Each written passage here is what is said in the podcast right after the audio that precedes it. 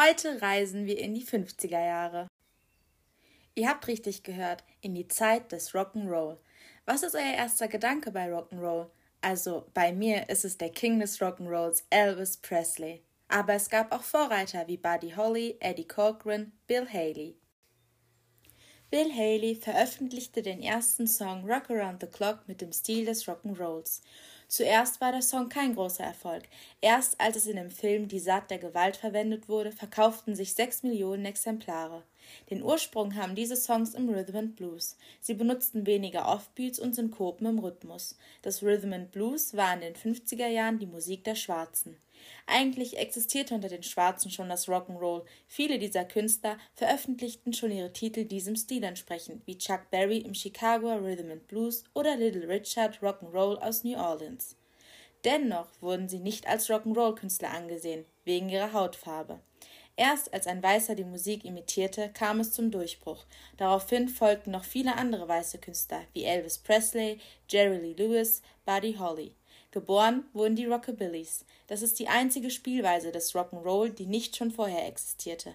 Diese Musik verbreitete sich sehr schnell in anderen Ländern und wurde ein weltweiter Erfolg. Vor allem war sie bei Jugendlichen als Tanzmusik angesagt. Die Musiker führten ihre Musik mit Intensität und Hemmungslosigkeit auf der Bühne vor.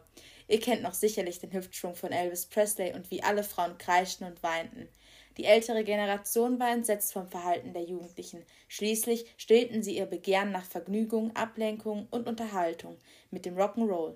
Sie wurden als ungezügelt bezeichnet. Man sagte, die Musik bewirkte die Revolution der Jugend. Sex, Drugs and Rock'n'Roll war der Leitspruch. Das war der Protest gegen die spießigen Eltern.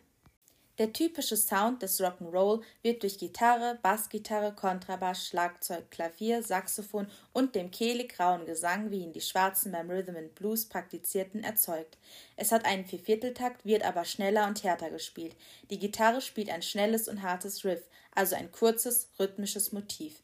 Der Bass unterstützt die Gitarre und die treibenden Schlagzeugbeats runden das Ganze auf, sodass man dazu energisch tanzen kann. Zum Rock'n'Roll entwickelte sich ein gleichnamiger Tanzstil.